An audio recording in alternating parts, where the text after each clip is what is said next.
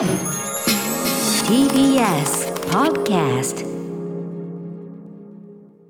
はい金曜日でございます。普段であれば金曜パートナー山本貴明さんがこのね、えー、第6スタジオにいらっしゃる。私ね歌丸は本日は、えー、所属事務所スタープレイヤーズ会議室から例によって金曜日はねリモート出演しておりますが本日 TBS ラジオ第6スタジオになぜかいらっしゃるのはこの方です。はーい普段は水曜パートナーを務めております TBS アナウンサーの日々真央子です。はい日比さんどうもよろしくお願いします。よろしくお願いいたします。これ改めてどういうことかと言いますと、はい。えー金曜パートナー山本貴明さん、えまあいろんな方がね今ねちょっとあのーままあ日比さんもね大変なとこはい。くぐり抜けてきましたけどね陽性でね、えー喉が痛くてという話はい。も水曜に聞きましたけど、山本さんは共演者の方にうん。陽性の方が出ちゃって、はい。い、わゆる濃厚接触的な感じになったっていうことですかね。そうですね、はい。うんでなんかもろもろあの大事を取って今日は、えーこの放送自体もちょっとお休みというようなうんうん形を取らせていただいているという、ういうことでよろしいんでしょうか？はい、濃厚接触者として認定されたというわけではないんですけれども、うんうんはい、大事を取ってということになりますので。ね失礼いたしました。はいはいということで日比さんねで、はいまあ代打来ていただいてありがたい助かるんだけどもちろんです。いや助かるんだけど、まず金曜初めてですそうよね。なんです。だから私今日、ええ週末って感覚がなくて、水曜感覚。そうなんですよ。週の折り返しだと思ってきてるんで、ねえあれまだ週の折り返しか。あれ？いや週末か。あれ？今日はなんだっけ？みたいな感じで、ししかもそれ日比さんさそのコロナからの復帰後ですよ、ええ。あの皆さんの代打もね多くなってめちゃくちゃ忙しい。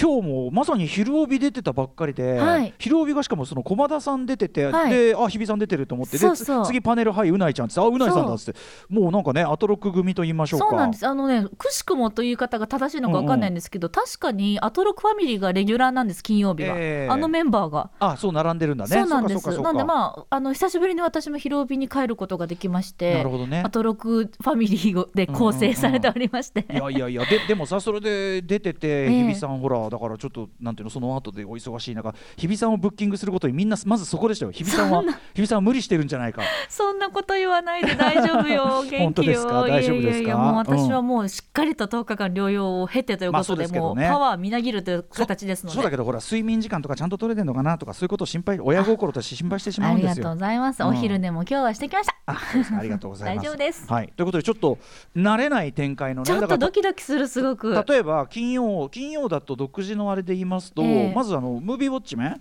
映画表のところは、はい。もうあのこの番組で唯一パートナーとか一切なくなって僕が一人で喋ってるそうそうそう。くだりになるんで、はい。これちょっとも不思議な気持ちになると思うんですよね。いやそうですよね、うん。で戻ってきて、うん。でそこからガチャを、はい。今はそのリモートだからあのムービーウォッチメンの映画を決めるガチャを回してもらう。で私初回し。初回しでしょ？あれ時々詰まるからね。そうなの。なんか聞いていつも聞いてるやつだと思ってて 私。時々俺が「あー」とかなんかやってるじゃないですか。そういう時はねあのねもう一回、はい。あのハンドルを戻してもう一回コインを入れてやると出てくることがありますんで。わかりました。今日結構聞いてるのね。ハラハラする音が聞こえてきたりするから。そうでしょそうでしょ。私そういうのちょっとで心配大丈夫かなと思ってうんまあ、そのそのくだりもありますし、あとまあ場合によってはですよ、はい。そのえっと要するにもう一回回したいという場合は1万円払えばそのガチャ、まあこれ1万円当然私が出しますけど、はい。あの今だかつて山本さんが全然その自分勝手にもう一回回しますってやってくれないんですけど、日比さんはだからあ私ちょっとこっちの方がやってほしいですみたいなのがあったら、はいもう一回ガチャ、そしたら僕が自動的に1万円払いますんで。そうか。でその1万円は別に無駄になりませんからこういろんな災害とかの時のそうですよね、はい、募金とかに使わせていただいてるんで。あじゃあすべてはあの1万円私にかかってる。そういう10回回したら歌丸さん今夜10万円出さなきゃいけないかもしれない。理論理論上はね。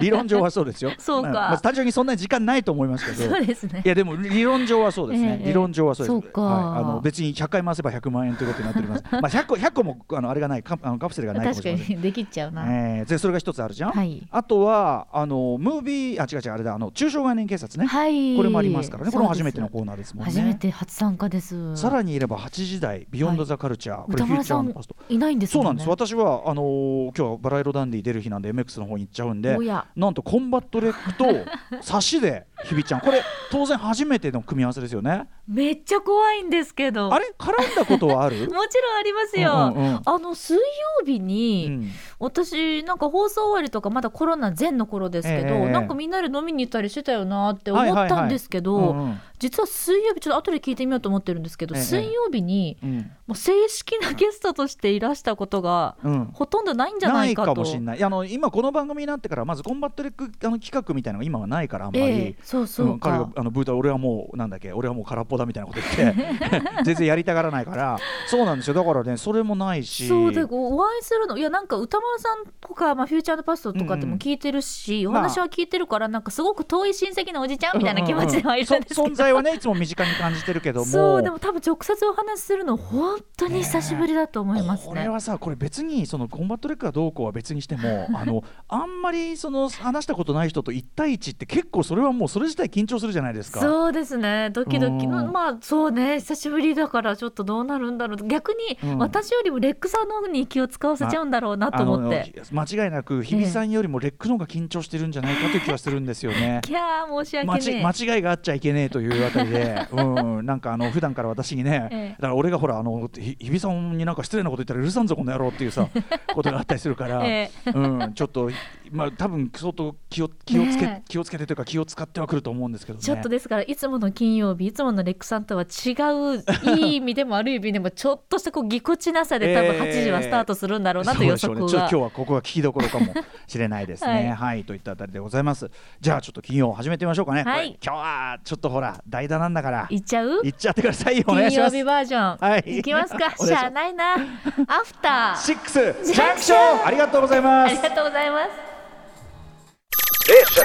After Six Junction.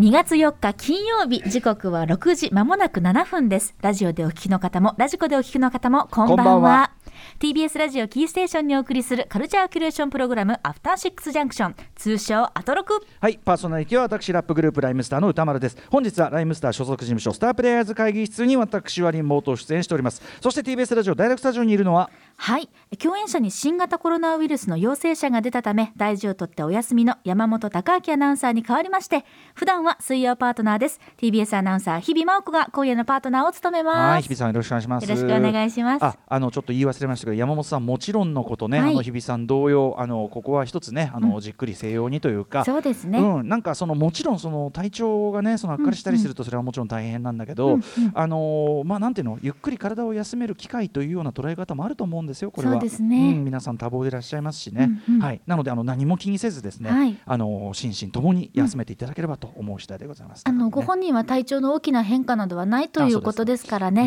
んはい。ちょっと今はまあ安全第一という感じですかね。ただ一つ言えるのは、まあ、この結構寒いね骨身に応える寒さの中でやっぱりあのエアリズムでうろちょろしてるから やっぱりこうエアリズム主義者である。すごいよな、うん。本当に。エアリズムでうろちょろしてるっていうそこをやっぱり否めないんじゃないのかなひょっとしたらね。ほんそれは本当にあったかくして お願いだから兄さん。あの100の質問という中でね、はい。最近買った高い買い物あのユニクロのダウンっていうね そういうこと言ってましたからね。ま あでも高明さんならなんかすごいなんか跳ねのけられそういろんなものを、まあね。なんかすでにあのなんていうかなあの心も体も閉ざしている、あの常に隔離中、ね、常に隔離中、はい。常に壁があるというね。いやでもまあファミリーの、ね、中ではね、まあええ金曜はいつも伸び伸びやっていただいてますけどね。いやーしかもなんか金曜日ってなんかその私の勝手なイメージですけど、うん。やっぱり高木の砦みたいなイメージが強すぎて、ななんならこあの金曜はどっちかというとあのずっといほら山本さんがいらっしゃるから最後まで、どっちかというとあの高木の部屋よね。どっちかというとね。そうもううん。私は高木の城ってイメージなので、白ね。だから古城ね。そうだから私今すごいあの盗み入ってる感じって感じです。なるほどね。普段のそのお城の中に。そうあのなんだ城崖の上にこうやってな乗っかってる城があってそうギリギリのところで立ってる感じ。ギリギリ立ってる。ゴゴーンっつって。その中に黒い服着て立ってる。そうそうそう普通だったらねこういうところでマントとか着てるところですけど、うん。やっぱりエアリズム。エアリズム。エアリズム着てさっそうと立ってる高木。野鳥すらあなんか、ま、間違って入ったらビビビみたいな。じりじりじりパターンみたいな。いろんな罠が仕掛けてあるというような。穴が仕掛けてありそう。だからこっそり入っちゃったみたいな。こっそり入ってベッドルームに侵入しちゃったみたいな気持ちなのでいや今。ーだってそうだよ。だからそのてか主の椅子に座ってるわけですそもね。うんなの。だからちょっとうんあのうんそうそわそわする。ね。まあちょっとあのこれを聞聞いてるからちょっとリアルタイムかかりませんけど、ええ。まあとにかくあのゆっくり休んでくださいそうですね。ございます。はい。そんな中ですね、えー、とじゃあこのメールからご紹介しようかな、はい。あのねこれあのいわゆる普通オタなんですけどえ、えーライオンハウスさん、えー歌丸さんスタッフの皆さんこんにちは。こんにちは。こんばんは、えーどこにも行き場のない感情が爆発、えー散々だったので、うん。初メールさせていただきます。はいはい。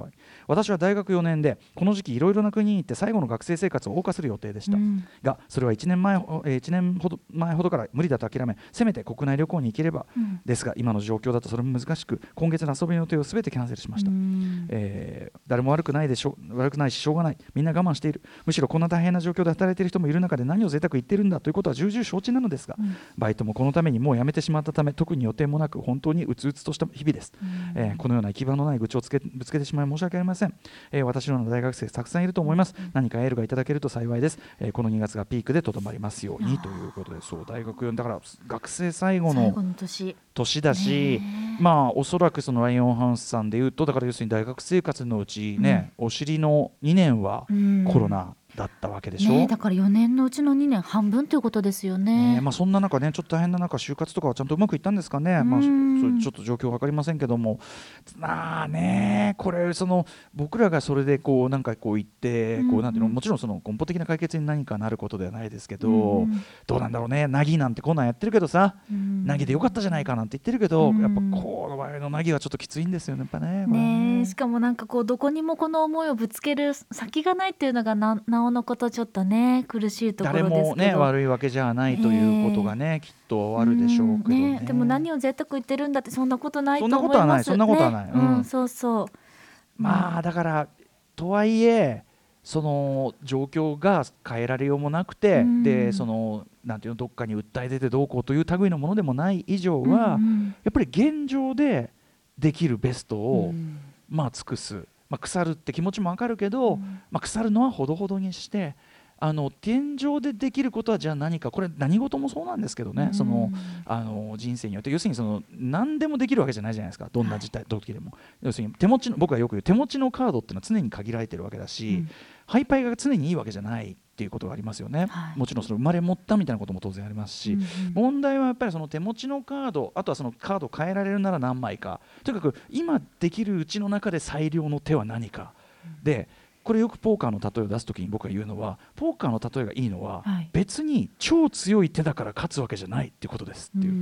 うん、あのポーカーというのはあのいろんなやり方があって決して強い手じゃなくてもあの勝つことができると、うん、いうことがあるのであのまあだからライオンハウスさんにとってじゃあこの期間空いちゃった分これができるとかこれうんしたかったこれとか、うん。あとは思いもよらぬことに使ってもいいと思うんですよね。思いもよらぬこと例えばその思いもよらぬ何か今できる通信教育の習い事を始めてみるとか思いもよらぬこち亀読破。なあ思いもよらぬなお思いもよらぬそれは思いもよらぬサザエさん読破。思いもよらぬ。な思いもよらぬえーっとすごいピースの多いあのパズル。あー細かいやつ完ね成、細かいやつ。いやなんでねそのさっき思いもよらぬ習いのことなんて急に言い出したのはやっぱり今日あのコーダ愛の歌、ねはい。やるんですけど、まあ、あのろう者の家族ね、えーまあ、耳が聞こえないというご家族と、えーまあ、耳が聞こえる健聴者の娘さんという家族の話なんだけど、あのーまあ、その中で使われてるのはアメリカ式手話というね、あのーあれなんだアメリカの手話なんだけどそのやっぱすごくそれがこうなんていうかないいっていうか手話そのものがすごく美しいし楽しそうだしっていう、まあ、そんな気楽なもんじゃないって言い方もできるかもしれないけどでもいいなって思える作品でもあって、要はあのこの番組をねその割とこう手話とかろう者の方とかいろんなハンディキャップのこの特集やってますけどそのちょっと日本手話ね日本だったら日本手話日本語手話じゃなくてあのジェスチャー語含みのやつじゃなくて日本手話っていうねあの以前この番組で特集しましたけど日本手話習いに行ってみたりしよっかなみたいな思うぐらいのうんうん。感じなんですよやっぱし。でわあ新しい扉を叩きたくなる。そうで調べたらあ近所にあんなみたいな、ええそうそうそう。なんかそんなのがあって、うんうん。まあ、ちょっとどのぐらいまで習得を目指すかっていうのは段階もあるだろうし僕の場合周りにその一緒に例えば仕事してる人とか家族の身内にろう者の人がいないからその、ね、こう上達とかに関してちょっとそういうこう壁はあるのかもしれないけど、うんうん。あのーまあ、でもそのマンツーマンのそういうネイティブスピーカーの方とやるとかだったらちょっと興味はあるなって思ってたところがあってなんなのでちょっとライオンハンスさんも例えば、うんうん。で俺はやっぱりそのとはいえなあいざ始めたら時間ねとかなんとか言い出して結局やらねえんだよなみたいなことが多いわけですよ、うんうんうん。この50になると。わかる。いやいや。んなきゃやんなきゃと言いながら、うんうんやりたいなとか行きたいな、見たいなって言いながらやんないことってすごいあってやっぱしねそれをだからこう思わぬボーナスタイムを得たという考え方で、うんライオンハウスさんも自分の中にあるものもしくはもともとないものでもいいけどなんか何でもいいからやってみるとうん。よかったりしない？みたいな わかんない。だから単純に俺がそのその例えば手話教室行くのありだなとかなんかその語学を1個やっぱ何個もう1個ぐらいやりたいな死ぬまでになみたいなのがあって、うん。語学ってやっぱり勇気いりますよね。そうなの始めるのってね。やることの価値とかうん。身につけた時の良さみたいなものに対してすごいハードルが高いじゃない。そうなんですよ。一歩踏み出す勇気って出ないんですよね。まあでもさその例えばその例えば日本手話に関しては超習得ってとこまでいかなくても、うんうん。やっぱそのろう者の方のゲスト来た時に挨拶一つぐらいぐらいできないの失礼じゃないとか思ってて、まあだからつ次どなたかお迎えする時はそんぐらいにはなってきたいななとか、まあそれは別に YouTube とかで見れば出てるのかもしれないけどなんかでもそういうこう何か身につけたいし、うん。そのもうちょっとねもうちょっとお前なんとかできないの？みたいな。とこをなんかねもちろん例えばライオンハウスさんどういうものにご興味持ってるか分かんないけど、うん。もっと手軽に別に映画見るとかでもいいんだと思うよ。そうですね。映画見るのもじゃあじゃあね例えばワンテーマ決めて、うん。まあ、例えば一つの監督の作品全部見るみたいな。ことでも全然俺それ一回やったらめっちゃ価値あると思うし、ねえ。あの特に順番がおすすめです。あの制作順、うん。制作順に見るのはまあ森田義満前映画で僕やったことですけど本当にそれは普通にバラバラに全作品見ても勉強になるけど順に見るともっと勉強になる。そうか。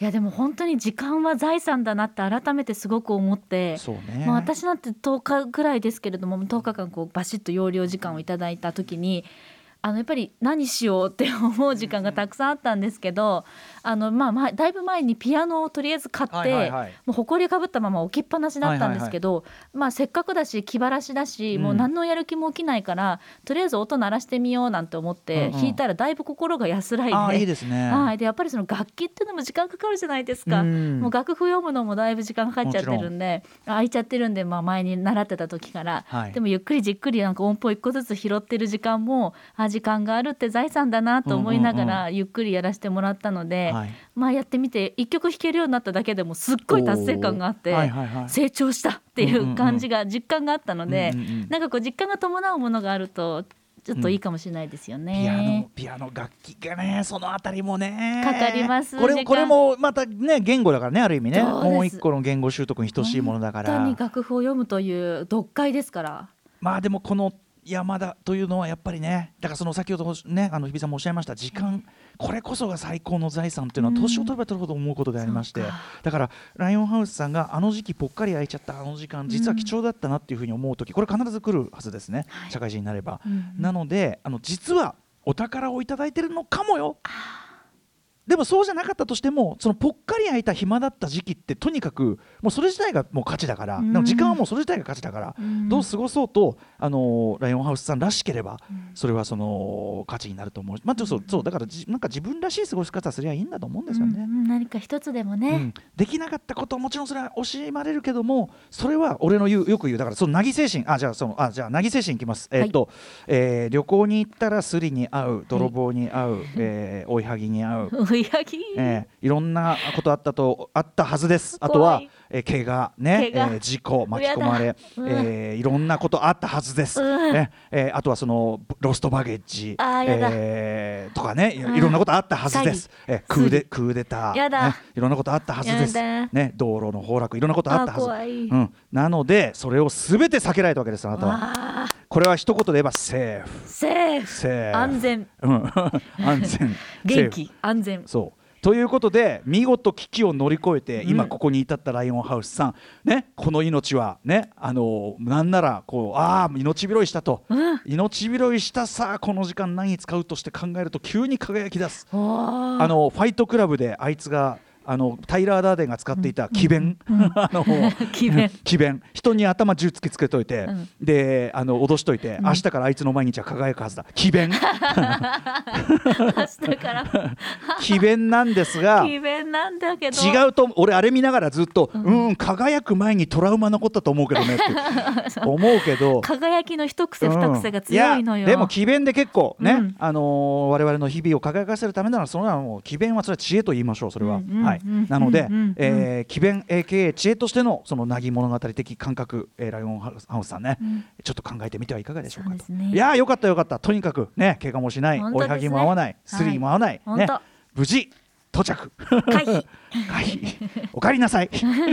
ありがとといったあたりでございます。ははい、そんな感じでさまざまな、えー、面白を発見して紹介するカルチャーキュレーションプログラムアフターシックスジャンクション本日のメニュー紹介いってみましょう。うこの後6時半からは週刊英語じえー失礼しました、あちょっと初めて言うから緊張しちゃうそうだよね。言い慣れないもんね。ごめんなさい。週刊映画時評ムービーウォッチメンです。今夜宇多丸さんが評論するのは2014年のフランス映画エールをハリウッドでリメイク。コーダあいのうたです。そして7時からライブや DJ などさまざまなスタイルで音楽を届けるミュージックゾーンライブダイレクト。今夜はこちらはい、えー、久々登場ですね。DJ 穴竹さんによる宇多田ヒカルさんのニューアルバム「バッドモードミックス」です、えー、と昨日ちょうどねいじみいみじくもさんによる、えーバッドモードをリズムの面から解析する特集をしましたがそれに対する、えーフィジカルな特集体で感じる特集として最適ではないでしょうか。そして7時40分頃からは投稿コーナー金曜日は抽象概念警察。ぼんやりとした認識で使われているのでは意味を見直した方がいいのではそんな言葉の数々を我々取り締まってまいります。そして8時からは番組で紹介した情報や聞きどころを振り返るアトロクフューチャーパスト。今夜は映像コレクターでビデオ考古学者のコンバットレックさんと一緒に今週の番組内容を振り返っていきます。